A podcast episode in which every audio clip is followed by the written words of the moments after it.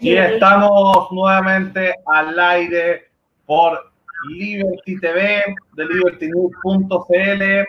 Hoy día vamos a conversar de un tema que ya veníamos conversando desde otros programas, ¿cierto? Eh, los ODS, los famosos ODS de, la Agenda 2030, tan, tan, importante, tan, tan relevante hoy día en esta discusión. Hoy día vamos a, conversar justamente si estamos combatiendo el hambre. Si se, ¿Qué sirve, cierto, para poder combatir el hambre? Que es una de las principales eh, misiones que tiene la Agenda 2030 y sobre también el cambio climático con, con, la agroproducción sustentable, ¿cierto? Que es una de las formas que podamos, que podemos, ¿cierto? Eh, poder sustentar esta, esta, situación. Así que nos acompaña nuevamente, y ahora consejera electa, Angélica Flores, quien es directora de la ONG INGEA, coordinadora nacional de Citizens Clean Lobby Chile y embajadora y líder climática eh, de Climate Reality, ¿cierto? Climate Reality. Reality, integrante de la red internacional de promotores de la OBS, que, que, justamente lo que vamos a hablar. Y también nos acompaña por primera vez Sebastián Vargas, quien es ingeniero agrónomo, académico de la Escuela de Agronomía de la Universidad Mayor e investigador en Economía Agroalimentaria y Desarrollo Rural. Así que tremendos invitados y obviamente me acompaña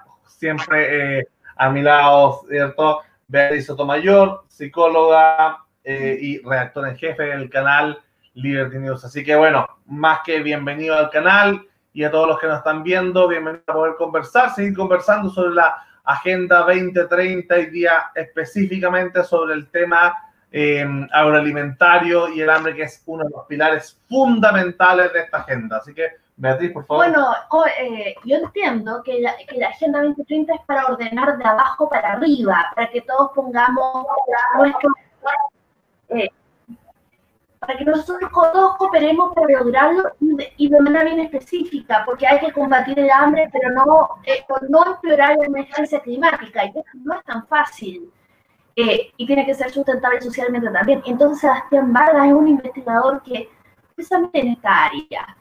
Eh, Sebastián, cuéntanos un poquito sobre todo de tu trabajo como investigador. Por favor.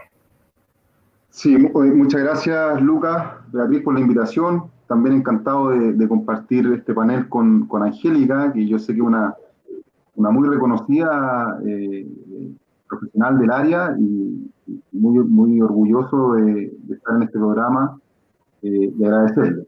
Efectivamente, la Agenda 2030 es una agenda que, tiene ciertas prioridades, ¿cierto?, en la sostenibilidad del, desarrollo de las naciones eh, que nace de Naciones Unidas. Y obviamente eh, el tema del hambre y la seguridad alimentaria es, es, es uno de los temas más relevantes eh, para que las naciones, los países puedan subsistir. O, o, más bien podríamos analizarlo desde el punto de vista de América Latina. Está, las cosas están duras ahora, eh, porque eh, realmente tengo que hay plaga de langosta en América Latina, en África, la, las vías de comunicación están cortadas, eh, digamos, entonces la seguridad alimentaria en este momento, bueno, ya de antes la, la ONU está hablando de una emergencia alimentaria y que se iban a duplicar la gente que, que sufre de hambre crónica. y esto antes del COVID. no, no, ese, claro, ah, es que entre, entre COVID, eh, eh, digamos, eh, el tema climática, con, con, las langostas metidas entre medio es como una tormenta perfecta para el hombre. Sí, y, lo, que pasa es que también una de las cosas que influyen bastante es la economía de cada país. Si, existen países que económicamente no, no, han podido superar los ingresos mínimos para subsistir, obviamente esos países van a sufrir hambre. En América Latina tenemos casos como el de Haití, el de Venezuela, producto del coronavirus está entrando Ecuador, Colombia, Bolivia, ya que es un país que está sufriendo bastante respecto del hambre, eh, que son justamente eh, economías que no han podido emerger de, la manera que quisieran. Ahora Chile eh, es, un, es, un, bueno, yo, yo, este año estuve en, en, España eh, justamente por, investigando sobre el desarrollo rural y a nosotros nos ven como los europeos de América Latina, porque nuestra economía ya dejó de ser una economía emergente, sino que una, una economía en vías de desarrollo, eh, logrando el desarrollo, recordemos que estamos dentro de los países de la OSD, y en consecuencia eh, somos uno de los pocos países en América Latina que el hambre hasta el día de hoy, Hasta, hasta los primeros días de marzo, no ha sido un tema tan conflictivo. ¿ya? Eh, pero existe gente que está pasando hambre en Chile, sí. Sí, alrededor de unas 490 mil personas, 500 mil personas, que son personas que están por bajo la línea de la pobreza extrema. O sea, estamos hablando del 2,5, 2,6% de la población chilena. ¿ya? Por lo tanto, tenemos una tarea pendiente en ese sentido. Pero, pero obviamente está relacionado con las plagas, como ustedes bien dicen, Lucas y, Bea, eh, está relacionado con una producción sustentable, pero también está relacionado con la economía, eh, la economía de los países y el ingreso per cápita de, la población. Eh, Angélica, bueno, ¿tú qué opinas al respecto? O sea, claramente estamos en una tormenta perfecta, o tú crees que no, que hay una oportunidad de, reinventar las economías que estamos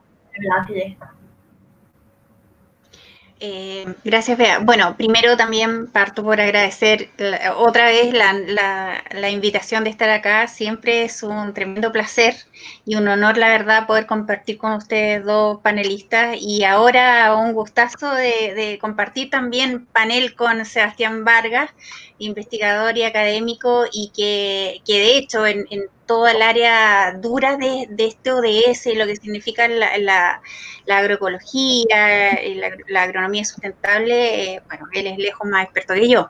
Eh, la verdad que sí, no estamos bien. La semana pasada creo hablamos un poquito, comentamos, adelantamos, que en general, en términos de Agenda 2030, eh, estamos al debe.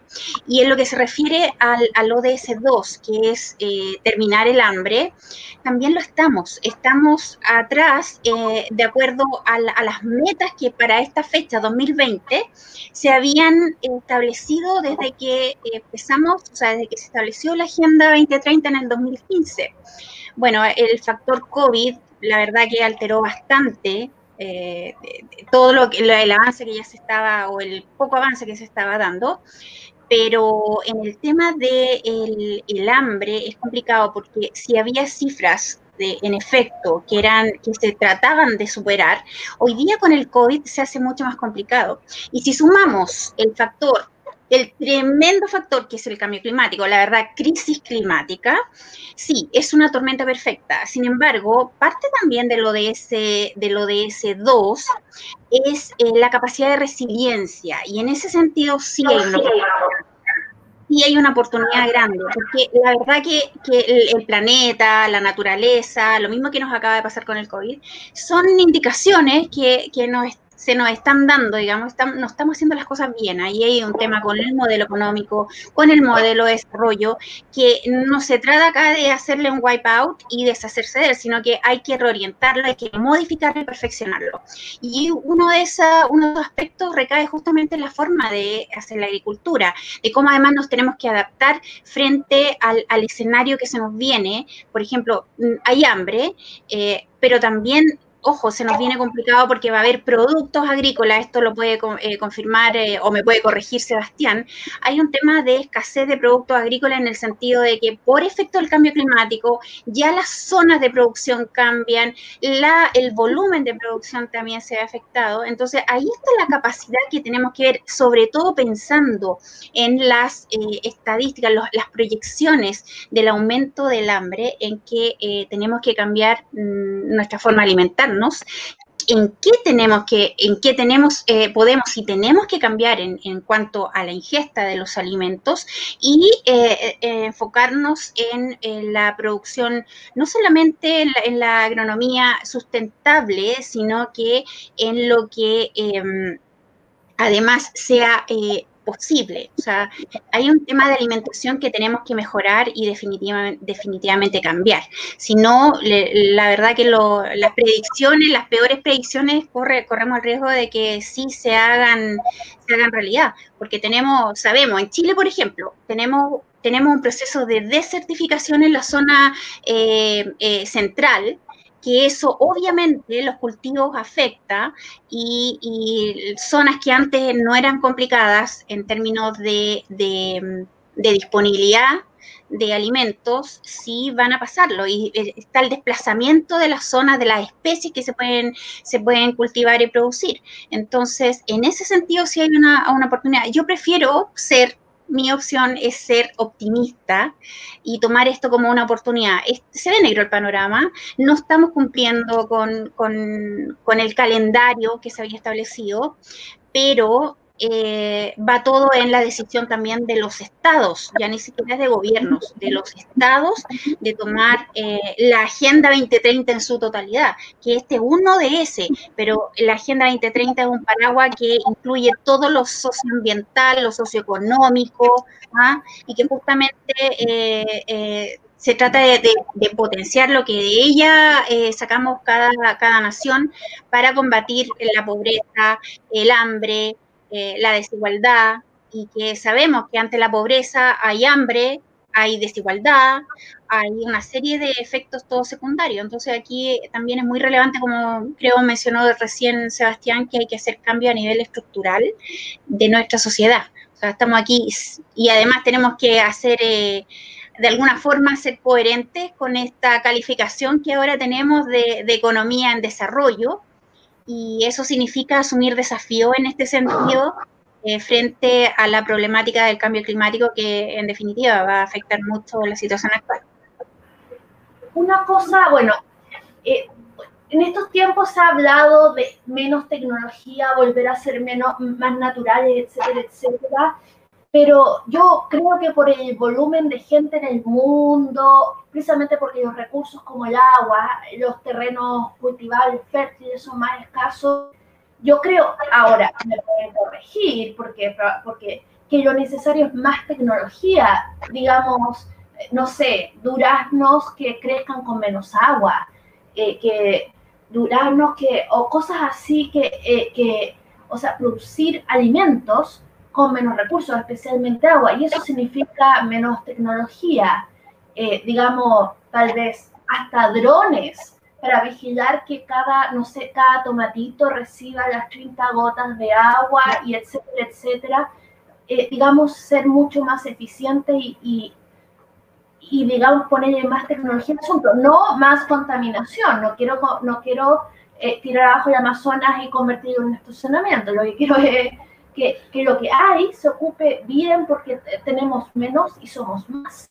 Justamente en esa misma línea, una de las grandes potencias eh, agroalimentarias, ciertamente al menos en Europa, ha sido los Países Bajos, ¿cierto? Que ha ido desarrollando tecnología. Tienen poco terreno, no es un país pequeñito, ¿cierto? Y es una gran potencia agroalimentaria justamente porque a través de la tecnología han generado eh, especies de, granjas con varios niveles, eh, regadas por y justamente eso ha sido bajo el paraguas de un sistema político y económico liberal, eh, que no ha dado pie, no ha dado marcha atrás en este tema de, de, tener la tecnología, sino que al revés, que la tecnología y el medio ambiente vayan justamente de la mano con la, con la idea del desarrollo económico y de, la, y de las libertades. Eh, Chile podría ir siguiendo ese camino de, desarrollo tecnológico y, agroalimentario de Países Bajos, por ejemplo, pensando que, ambos países tienen territorio, no, se tienen los vastos terrenos que tiene Argentina o, Brasil. Entonces, para poder competir de igual a igual, quizás podríamos tener a, Holanda como modelo de desarrollo en Chile o, o son situaciones muy distintas. Sebastián. Eh, mira, el día de Chile es que nosotros en general, en innovación y tecnología, eh, no somos grandes productores, si se quiere. ¿ya? En general solo importamos tecnología. La traemos de otros países por la experiencia comparada, vemos que resultan bien y en consecuencia la importamos para adaptarla a nuestros cultivos.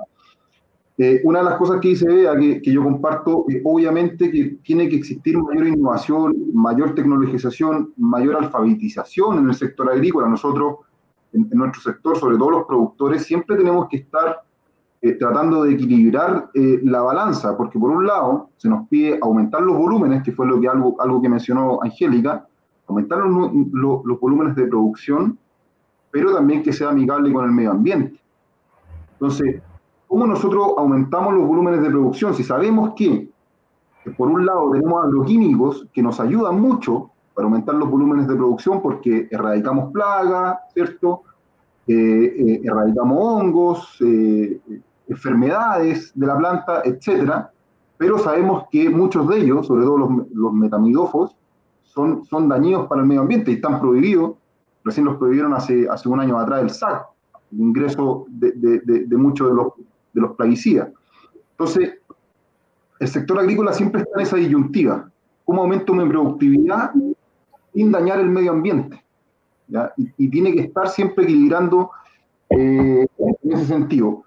Uno de esos es incorporar mayor tecnología, aumentar la investigación, eh, obviamente desde la, desde la universidad, desde los centros tecnológicos, centros de investigación, en eh, crear nuevas variedades, eh, por ejemplo, eh, lo mismo que mencionó Bea, duraznos que sean resistentes a estrés hídrico, por ejemplo, o maíz que sea resistente a, estrés de nitrógeno. Entonces, ese tipo de investigación en general no es así, porque existe, pero en general la importamos. No somos grandes investigadores en ese sentido si hay alguien de línea del Instituto de, Investigación Agropecuaria, me va a pegar y me va a decir, oye, ¿cómo que nosotros no hacemos nada? Pero, pero, pero en general sí, sí traemos tecnología e, investigación eh, desde afuera. Y en ese sentido, eh, estamos al debe. Estamos al debe.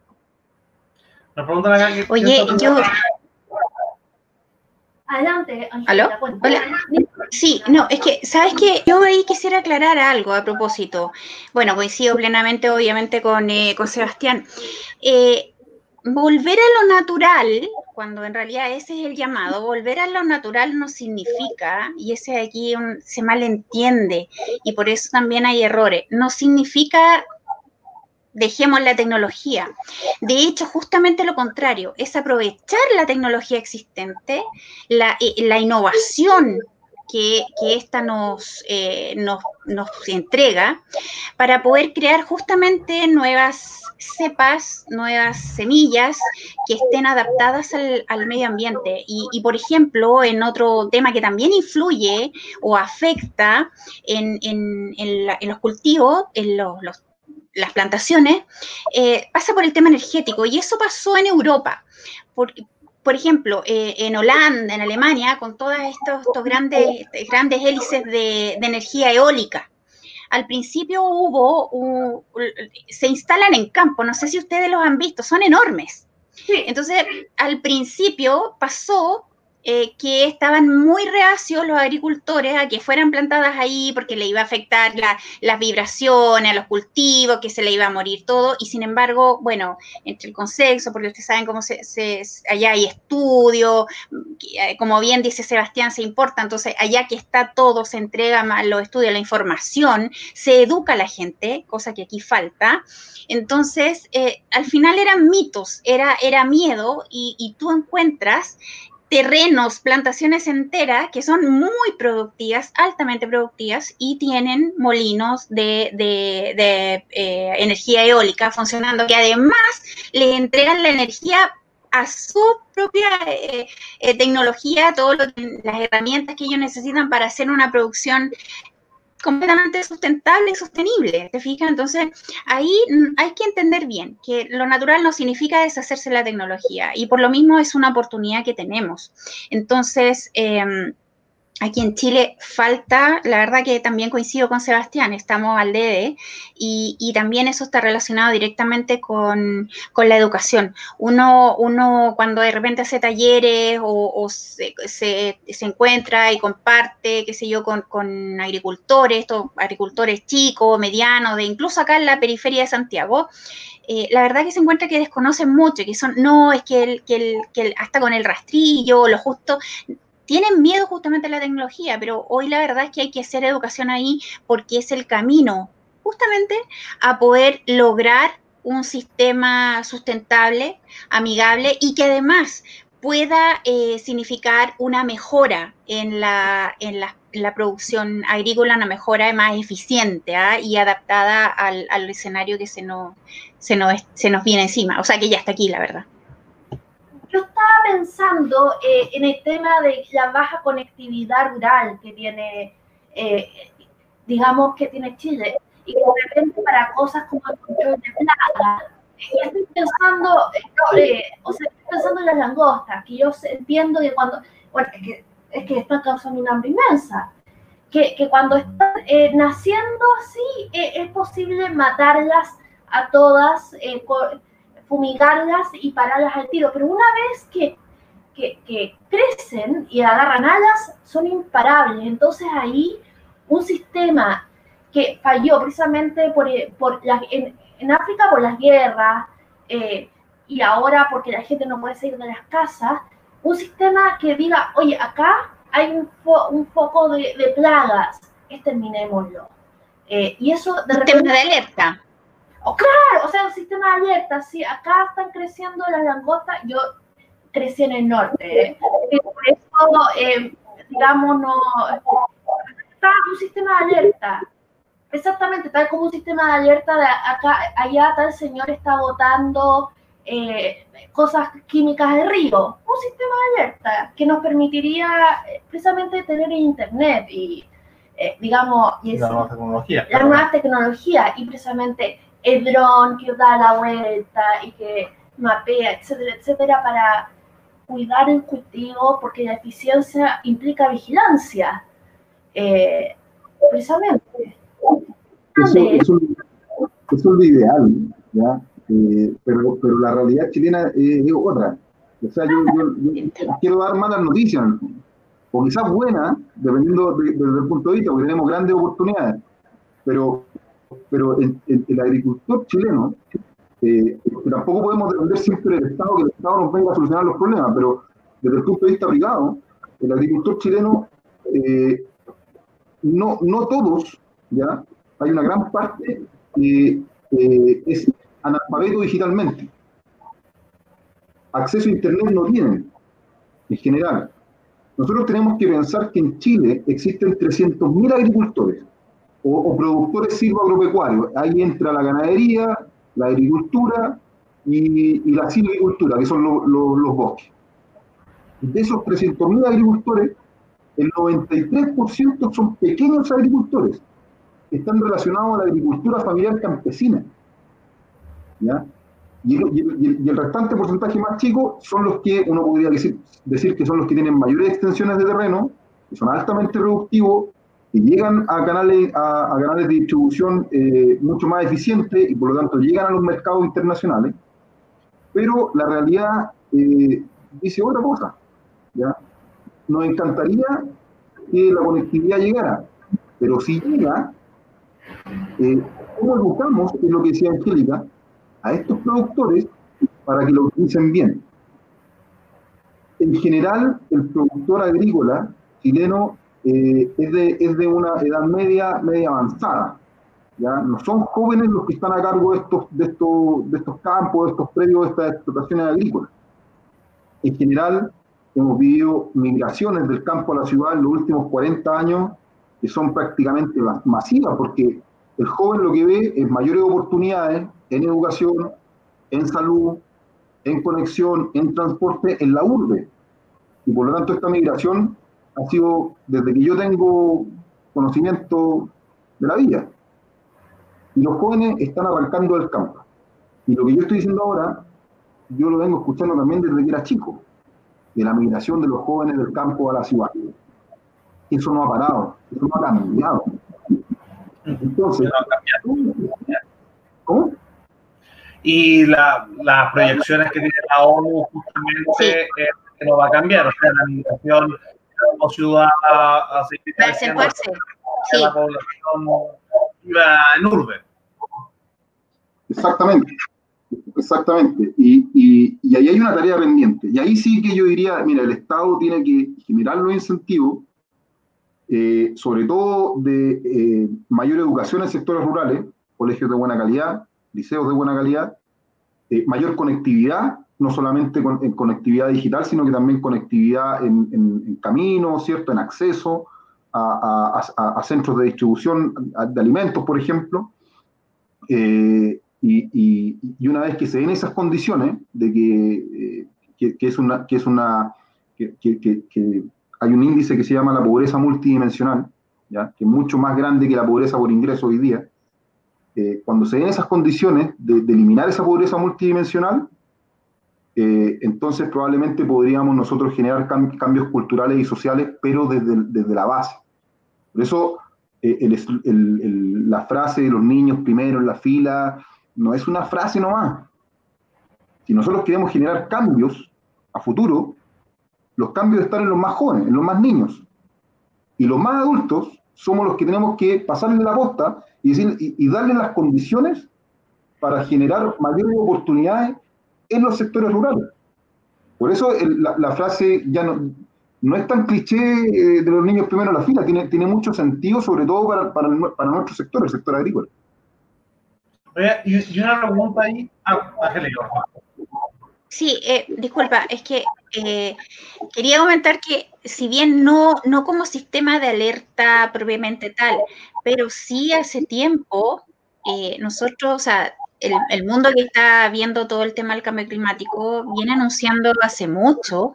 Eh, de hecho, uno de los efectos, yo lo tengo en una de mis presentaciones, el, o el, el, uno de los efectos más eh, impactantes eh, del cambio climático es eh, el aumento de las plagas.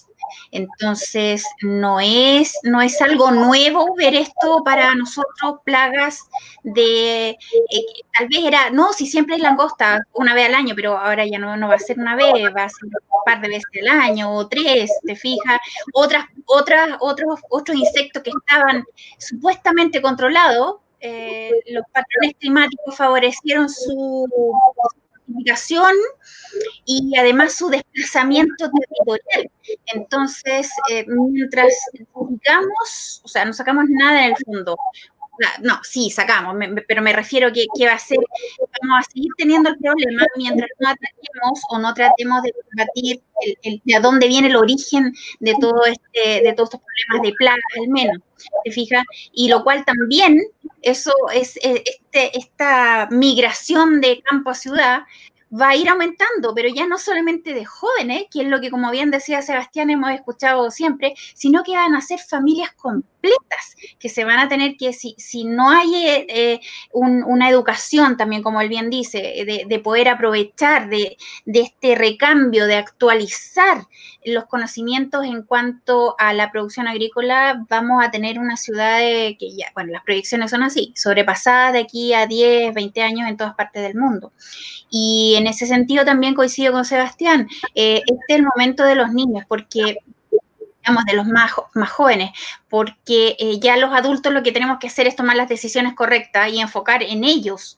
¿Por qué? Porque en Chile existe, y en todas partes, pero en nuestros países latinos quizás un poco más fuerte, el tema de esta, esta cultura y una raigambre cultural sobre ciertas prácticas. Lo vemos en la agricultura, lo vemos en la energía, por ejemplo, el uso de la leña. Entonces, ahí la solución la mejor, lo mejor es partir con la educación, educación, enfatizar a los más jóvenes, pero sin, sin dejar de lado también a los adultos. O sea, el, el trabajo un poquito más, más intenso, ¿ah? Pero, pero también es todo educación y entregar la información y las herramientas de lo que hoy día son, de lo que hoy día hay, lo que puede ser. Hablamos incluso de una variedad increíble de trabajos nuevos que se, se, se empiezan a dar en todo e, lo que significa la sustentabilidad y sostenibilidad, las tecnologías ¿ah? que, tienen esta característica. Entonces, también ahí hay una oportunidad, pero todo depende de cómo nosotros podamos llegar a la, población en ese sentido y a los sectores. y, apoyar con un, dato del argumento de, Angélica, eh, en, en, la superficie chilena, el 83% de la superficie continental de Chile es de áreas rurales. El 83% pero solamente el 25% de la población vive en esa superficie rural. El resto está todo en la ciudad.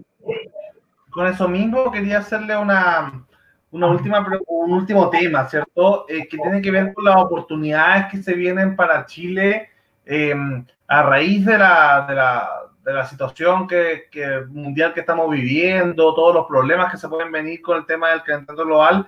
¿Cuáles son las oportunidades, las ventajas comparativas que podría tener Chile? Tenemos un país que es probablemente uno de los más diversos del mundo en cuanto a clima, ¿cierto? Tenemos un, un desierto que puede servir para el tema eólico, ¿cierto? Tenemos, tenemos una zona central con un clima mediterráneo que sirve para el culto bastante bien. Tenemos un sur con, con, con, posibilidades hidroeléctricas. Tenemos el tema de la Antártida también, que, que podría ser una reserva de agua potable o incluso terreno no explorado, eventualmente si el clima cambia, eh, la Antártida, a diferencia del Ártico, es un continente, ¿cierto? Em, es un continente terrestre, no agua congelada, es, un continente con tierra que está congelado, entonces puede ser toda una oportunidad, hablando en este siglo, para ir generando, eh, no sé, puede ser una, un sector eh, agroalimentario importante para el resto del mundo, sobre todo con lo que tiene que ver con reservas de agua. Ahí nos preguntaban sobre la reducción de lluvia y agua para producir alimentos, nos preguntaba eh, Cristóbal Fernández. Em, ¿Podría esta diversidad climática que tiene Chile de territorio ser una ventaja comparativa para, el, para este siglo XXI que al menos ambientalmente va a ser uno de los más complejos de la historia? Efectivamente, efectivamente, eh, Chile tiene una gran diversidad climática. Chile tiene alrededor de 22 subclimas a lo largo de todo el continente. 22 subtipos de clima según la clasificación de Kevin. y voy a, voy a, quizás voy a corregir algo, eh, Luca. Eh, Chile no tiene un clima mediterráneo. Ah, Chile, templado. templado, ¿cierto? Templado lluvioso. Y así hay, varias, hay varios subtipos de templado. El, clima mediterráneo. Y, se está actualizando, y se sigue actualizando. ¿El clima mediterráneo dónde está? En el Mediterráneo. nosotros, nosotros tenemos un clima del tipo mediterráneo, pero en la clasificación de Keppen no tenemos ese clima. Tenemos 22 tipos de subclima, pero eso, eh, eh, como para, para hacer una, una, una, una pequeña corrección, Lucas que hay muchos profesores que hablan de los climas mediterráneos y lo dicen así como que no, y pasa ¿eh? pero, pero hay que hacer esa. Hay, hay estudios eh, del profesor Fernando Santibáñez de la Universidad de Chile que indican que efectivamente el desierto se está, está avanzando cada vez más rápido, el desierto de Atacama, hacia el sur. ¿Y eso qué implica? Implica que todos los, climas, los, o, los, o, los, los mesoclimas y los macroclimas, también se estén trasladando hacia el sur. ¿Y eso qué implica? Que el agricultor, ¿cierto? O las zonas rurales se, tienen, se tengan que reconvertir en sus cultivos. Hay cultivos que alguna vez fueron hortaliceros, hoy día van a tener que reconvertirse. Hay algunos, eh, sobre todo en la Araucanía, en Biobío, la Araucanía, donde los cultivos en general eran eh, silvícolas, del bosque, y, van a tener que arrancar porque están chupando mucha agua y no hay agua, ¿cierto? Y, reconvertirse en, la fruticultura, en, producción de semillas, en, producción de grano, etcétera, etcétera, etcétera. Ganadería, no, no, olvídense de la ganadería, que nosotros no vamos a tener un, no, somos potencia agroalimentaria eh, ganadera, porque no tenemos la superficie que tiene Argentina, no tenemos la superficie que tiene Brasil, o, la capacidad o las ventajas comparativas que tiene Uruguay. O sea, en ese sentido nosotros somos importadores de carne y no exportadores de carne. Por lo tanto, por ahí no, tenemos ninguna, eh, ninguna participación ni, ni, potencial. Ahí no tenemos potencial. Pero sí lo tenemos en, en, el sector frutícola y hortalicero, ¿ya? en la producción de grano. Otra cosa importante que eh, da una pregunta que hubo por ahí por el chat que vi que, apareció respecto del agua. Chile tiene uno de los mayores reservorios de agua a nivel mundial, que es la cordillera. El problema es que no la estamos acumulando. Y pensar que ah, el, el 84-85% del agua que nosotros acumulamos en cordillera se va por los ríos y llega al mar porque no tenemos, no, no, tenemos la, la, cantidad de embalses que quisiéramos. Y ahí Angélica capaz que me diga, oye, ¿cómo voy a poner más embalses si eso va en contra de todo? Evaluación de impacto ambiental, ¿cierto? Pero, pero, pero ya quisiéramos también una carretera hídrica que venga de sur a norte, ¿cierto? Y abastezca las zonas en que, en que no exista, tampoco me dice Angélica, y, que, abastezca las zonas que, que, son productores de, que son productores agrícolas. Eh, tenemos el caso de Ocoa, ¿cierto? Y, de la Ligua, de Petorca, ¿cierto? Donde, donde la, el agua está, está siendo utilizada por palto y, olivo y no está llegando a la población. La gente que no tiene que tomar agua, ¿ya? Entonces tenemos que, y, por eso insisto, eh, nosotros como país agrícola estamos siempre en la balanza, que si nos corremos para acá la embarramos, y si nos corremos para acá también la embarramos. ¿ya? Pero potencial existe. Tenemos un, mercado abierto al, sector, al, hemisferio norte. Eh, tenemos la, capacidad climática. Eh, tenemos agricultores muy trabajadores muy empeñosos, ¿cierto? Que, le han sacado fruto a, la tierra durante muchas décadas. Tenemos un sector eh, indígena, sobre todo el, el, pueblo mapuche, que son personas que han colaborado también para, para, para tener una capacidad productiva eh, relevante, ya, eh, eh, el, sector de, el, pueblo mapuche tiene alrededor de 1.200.000 hectáreas más o menos de producción agrícola, y eso es mucho. Ojalá tuvieran más, ¿ya? Pero, pero son, son actores importantes, ¿ya? tenemos potencial, Lucas, eh, podemos, eh, podemos salir adelante después del corona, podemos solucionar problemas medioambientales. No, yo, yo, confío en, en, en, mi país, eh, pero tenemos que tener instituciones estables. Sea, si, existe estabilidad política, si existe estabilidad social, Chile va, está condenado al éxito, al menos en, en, en terminar con el hambre que lo veo difícil al 2030, eh, hambre cero en Chile, eh, pero, pero sí, tenemos, sí tenemos las capacidades, las oportunidades, y yo, yo confío plenamente en mi país. Oye, eh, ahí es importante, tenemos oportunidad y es cosa de, ver mucho o sea, eh, hay que tener claro que mucho de este desarrollo sustentable, y eh, sobre todo en lo agrícola, que eh, se relaciona con lo local, ¿ah? que eso también es importante de, destacar, y de cómo se fueron los chicos.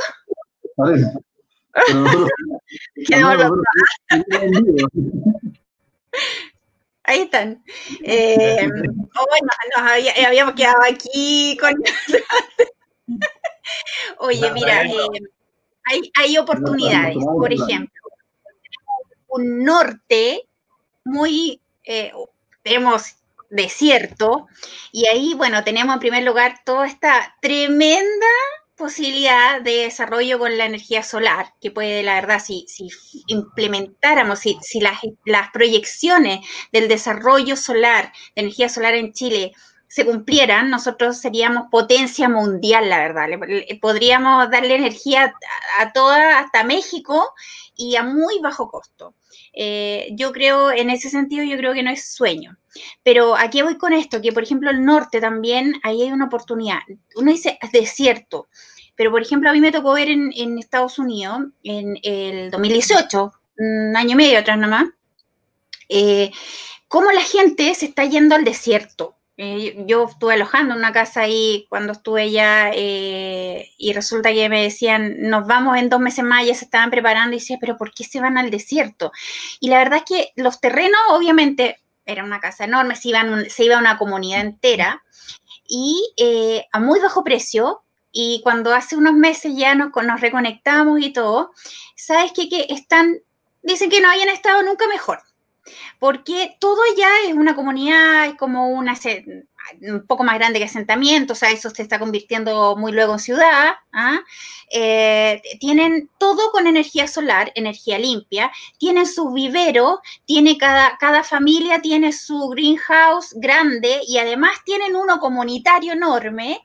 Eh, todo todo natural, sin, sin preservante, y además ellos producen producen cada uno para otros y para todos, y hasta estaban ya empezando a exportar, por así decirlo, a comunidades digamos, eh, de las que tenían cercanas dentro de, su zona, digamos.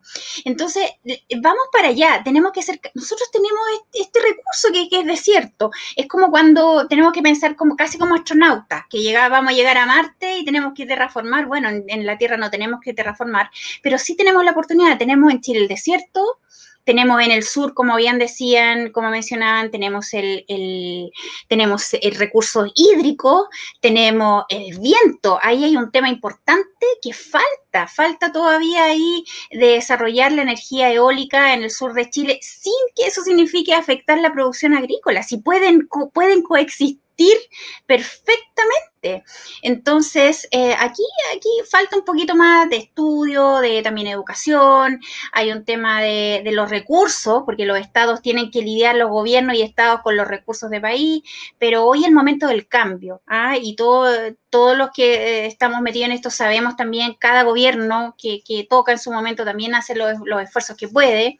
Eh, y aclaro, yo no estoy, por ejemplo, el tema hídrico súper importante, también eso es, pero parte también el, el, recurso hídrico del cambio que uno tenga del recurso en su propia vida, porque eso significa también una reducción en la necesidad de ese recurso hídrico que puede generar también, mientras tengas más demanda, significa que tienes que invertir más, desarrollar proyectos que eventualmente pueden tener, generar un impacto medioambiental. Entonces hay que partir de uno, de la, volvemos a lo mismo, la educación desde los menores y también en uno, hacer el cambio del chip en los mayores, porque eso también mueve hacia arriba las decisiones de los gobiernos y los estados para... Eh, que vayan, digamos, como oportunidad para enfrentar los problemas hídricos, de contaminación y en este caso de agricultura. Y no estoy de acuerdo con la carretera, yo en lo personal, respondo yo, pero yo, yo en lo personal no, la, carretera hídrica para mí no es una opción porque... Eh, significa hoy día que tenemos que cuidar tanto la diversidad, depende de por dónde vaya mucho, pero, pero puede generar un, impacto eh, muy negativo en la, en la, conservación, la biodiversidad por la cual tenga que pasar. Y la verdad que el planeta y la naturaleza ya no está diciendo, hemos pagado alto el costo nosotros. La naturaleza por darle todo a ustedes el tiempo y reconozcamos que la naturaleza, o sea, dependen de nosotros. Entonces, y además que hay, ha habido unos casos en Europa que eh, partieron muy bien las, algunas carreteras hídricas y después eh, la verdad que no quedaron abandonadas, no funcionaron. Entonces, hay que ser muy honestamente y humildemente hay que los proyectos de carretera hídrica merecen una, una, segunda vuelta y, en mayor profundidad eh, para poder evaluar la, la, apropiada viabilidad de los mismos. Bueno, eso es lo importante del canal, que hayan distintas, obviamente, opiniones y que, y que se vaya estudiando, ¿cierto?, todos los mecanismos posibles, eh, la gente que está de acuerdo con la carretera hídrica, gente que está en desacuerdo, y obviamente todo está abierto a debate. Yo eh, estaba encontrando fascinante el tema, bueno, el tema de los greenhouses en el desierto, eh, y quiero volver, aunque sé que este es un sueño, el tema de, de Internet para todos, porque bueno, ahora con, con la pandemia, eh, ya eh, el trabajo a distancia desde la casa, y cuando es desde la casa puede ser desde China, digamos, eh, se está, hoy día tuvimos una reunión con una empresa y la empresa abandonó sus oficinas y ahora todos trabajando desde su casa. Entonces, en ese sentido, tal vez ya no, es, no sería tan necesario que los jóvenes se fueran de, no sé, de monte cerro de la gran ciudad, que una de las razones por las cuales se van es para encontrar pareja, porque digamos, a uno no le gustan de repente los tres gallos de su misma edad. Que la mitad son primos.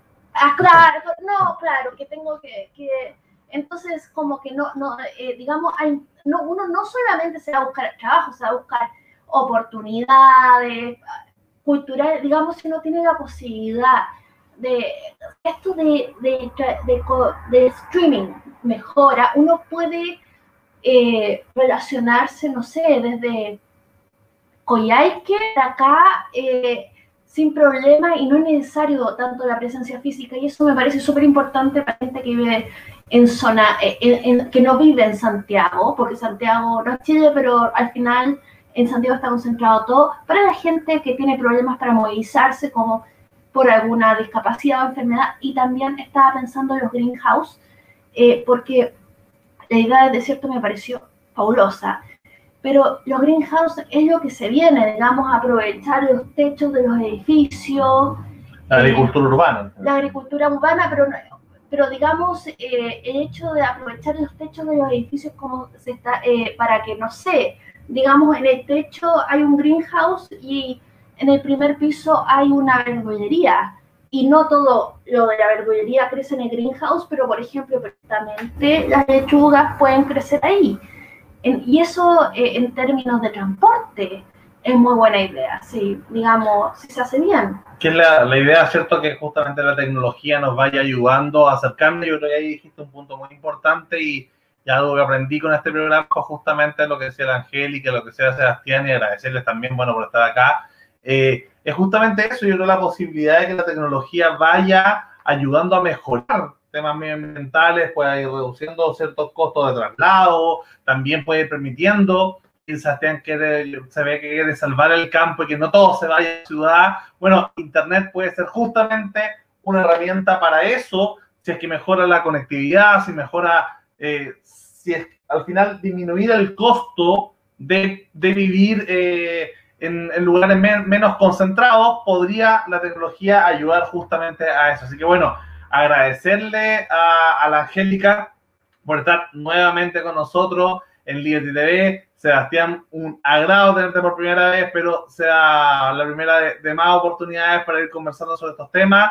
Y bueno, me agradecerle también y a los que nos acompañaron viendo el programa. Así que muchas gracias por, por estar y felicidades, Angélica, por la elección. Bueno, yo no quiero y un abrazo, Sebastián. Muchas gracias. Muchas gracias. Muchas gracias. Como dice la Agenda 2030, eh, piensa global, actúa local. Así es que eso es. Muchas gracias, gracias Sebastián. Gustazo haber compartido, honor de haber compartido este panel contigo y con ustedes, chicos. Yo me siento muy, muy, muy orgulloso y halagado de, de, de, de la invitación. Eh, ustedes son grandes, eh, grandes exponentes y un privilegio, honor y un privilegio. Sí. Tremendo panelista, oye. Piensa global, actúa local.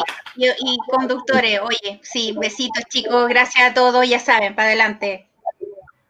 Chao, chao, chao.